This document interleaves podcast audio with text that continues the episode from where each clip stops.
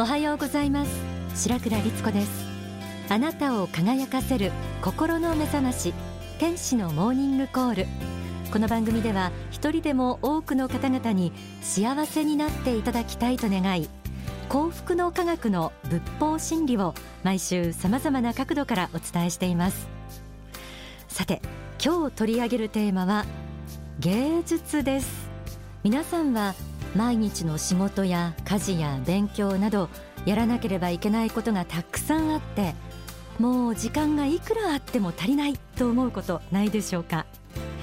私自身も1日30時間ぐらいあればいいな、まあ、それでも足りないななんて思ったりするんですけれども目まぐるしい毎日の中でついつい心の余裕心の潤いというものを忘れがちになります。これは忙しい現代人に共通する悩みかもしれません。そこで今日は皆さんと一緒に文学音楽絵画など芸術に触れることの大切さについて再確認したいと思います。天使のモーニングコール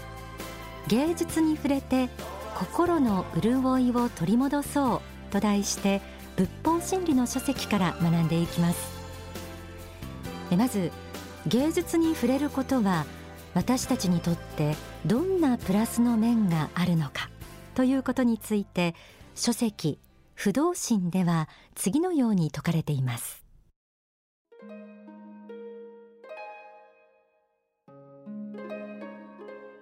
皆さんは心揺さぶられるような死に接した時自分の現在の状況を歌っている人がいる。自分と同一の心情を歌っている人がいる。と感じ随分と心が和むことがあるでしょう。優れた詩人は人生を凍結した目で見抜いています。そうした人の詩によって人間の心は安らぐことがあるのです。絵画もそうです。美しい絵を眺めることによってどれほど心が和むことでしょうか。喫茶店で一杯のコーヒーを飲む時でもそこに美しい絵がかかっているだけでどれだけ豊かな感情を味わうことができるでしょうか。人間の傷ついた心を芸術が癒してくれることがあるのです。さらには優れた音楽があります。名曲を聴くことで作曲家の高級な波動と自分の心の波動とがあって非常に安らかな世界へと心が誘われていきます。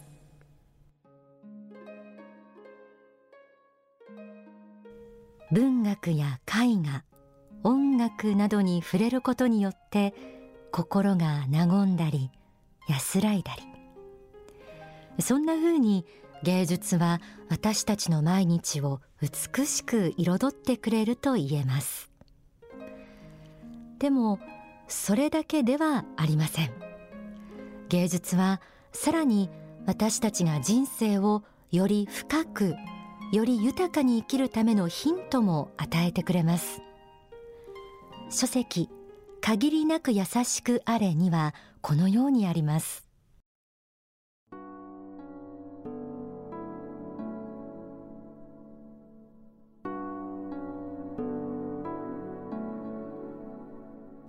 文学の喜びはそれを読む人が自分なりに発見するものがあるというところにあると思います。ある人は全く感動せずに通り過ぎる箇所であっても別な人は登場人物と自分を同一視して感情移入をしていくことがあります。私は皆さんに時折文学書を紐解く時間をとっていただきたいと思います。それは人間の心にはどれほど可能性があるのかということに目覚めていただきたいからです。また優れた文学者によって書かれた文章を読むことによって一回の人生を生きながら同時に複数の人生を生きたのと同じような体験をすることが可能だからです。人生の折々において判断に迷った時にあの小説の主人公はこういう時にはこう考えていたな。こういう判断をして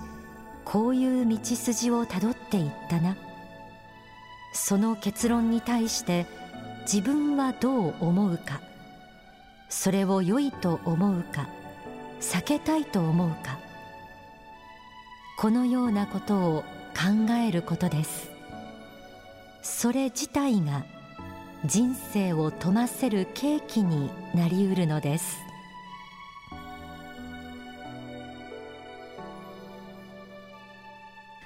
優れた文学作品に触れることによって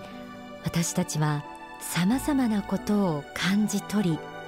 またさまざまなことを学ぶことができより人間としての幅を広げ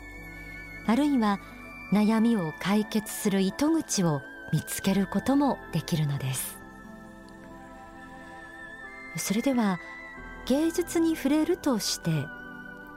例えばどのような作品を選んでいったらいいんでしょうか。それについて書籍悟りの発見では次のように解き明かされています。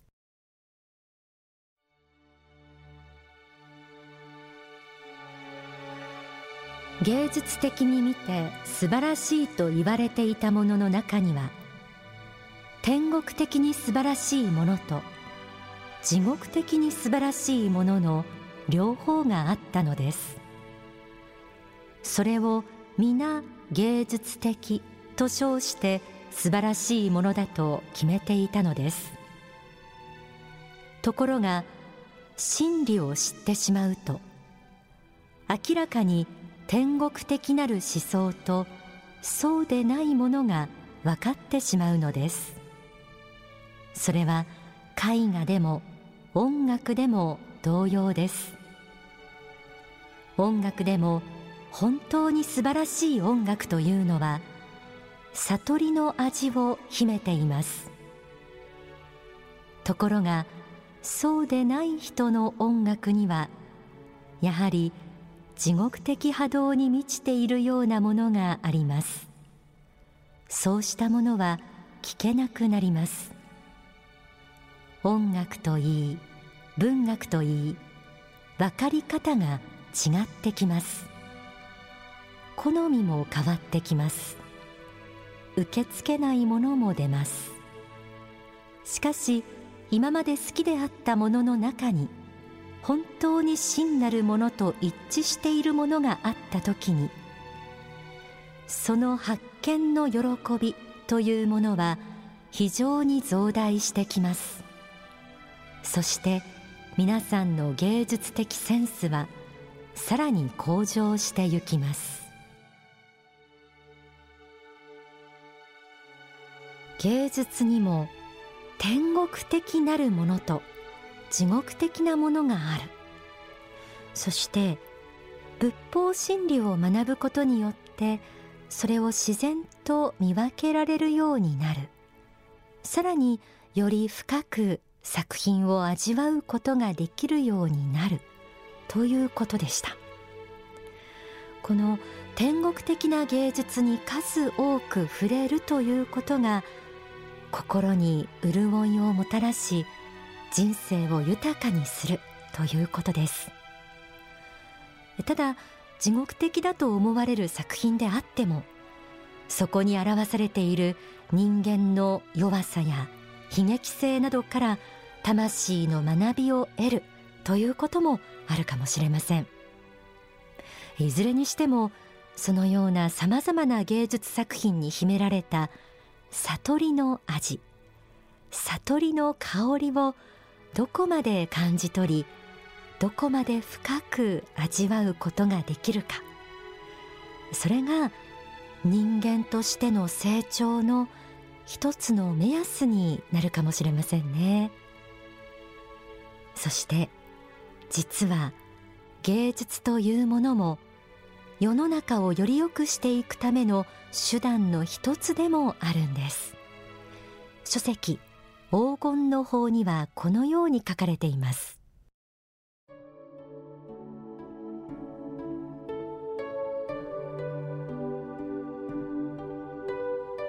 実際芸術家の中には本人が心霊の世界に気づいていなくても高級霊界に属する人たちも多いのです。高級霊たちはさまざまな方面で職業を持って肉体修行に励んでいるのです。ですから各人がそれぞれの職業の中で最先端を極めてしかも世の人々に役立つ生き方をすることは仏の御心に適したまた真理の実践活動でもあるのです。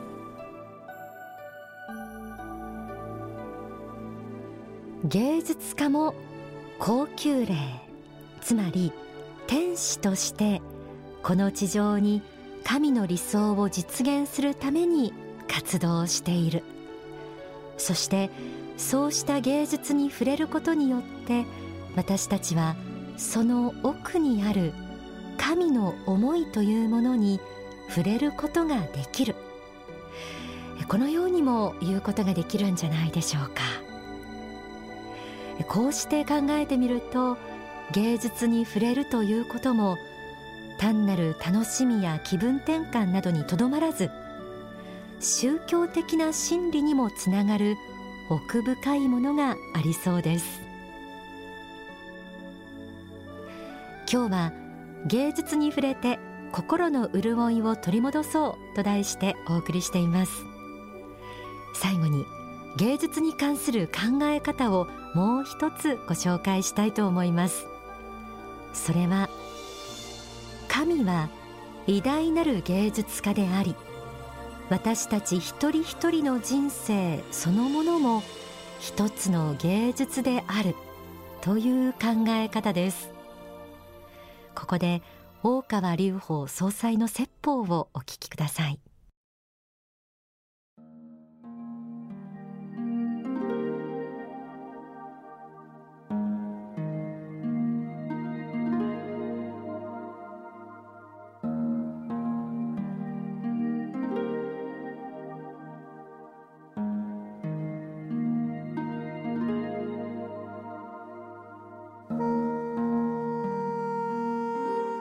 この神が作られた世界地上の世界霊的世界また大宇宙これらの世界を眺めるにあたって私はどうしても神というのは偉大な芸術家であるという観点を見落とすことができないんであります。芸術の天才ということにおいてこれほど巨大な天才が果たしてあるであろうか。作られた芸術そのものが全くの完成されたものではなく変化し常に変転しながら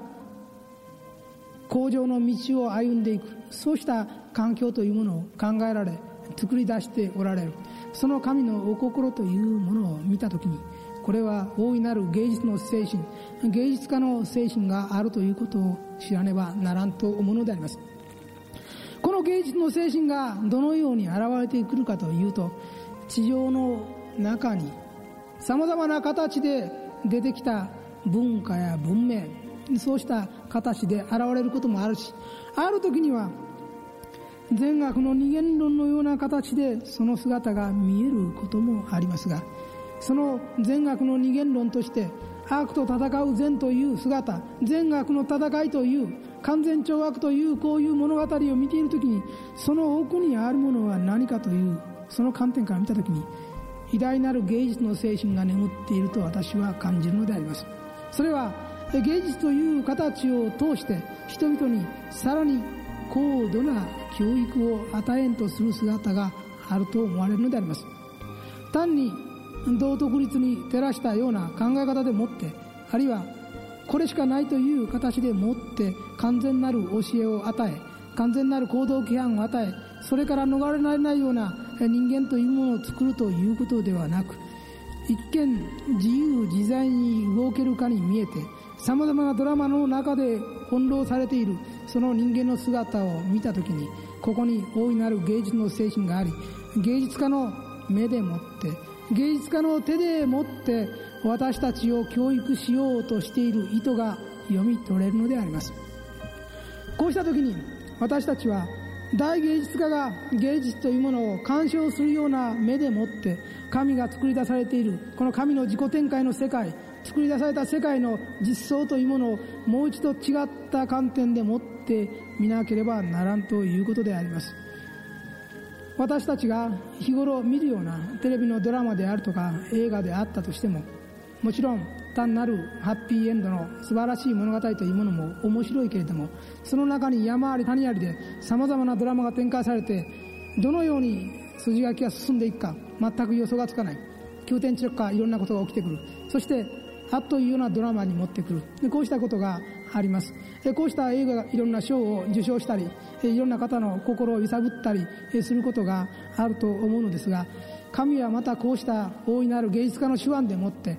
そして大いなる知能でもって私たちが見抜けないようなドラマもまた演じておられる。演じることを許しておられる。許しておられるように見せて実は演じさせている。こうした巧妙な見えないって神の見えざる演出があるということを私は知るのであります。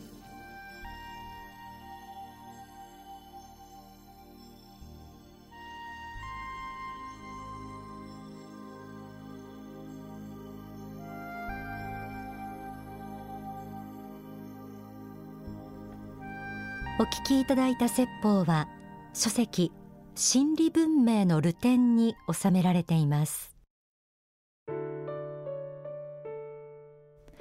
今お届けした説法何度も噛みしめたいなと今皆さんと一緒に聞いていて改めて思いました。宇宙地球宇宙を滑るさまざまな仕組みそこに必ず成長や発展の自由の余地が残されている。創造主はなんて素晴らしいデザインをしたんだろう。そんな風に感じます。芸術を介する心と信仰心というのはやっぱり結びついているなぁと思えるご説法でした。さあ忙しく毎日を過ごしている皆さんどうかほんの一握りの時間でいいですから週末時間を作ってぜひ芸術に触れるそんな体験をしてみてください。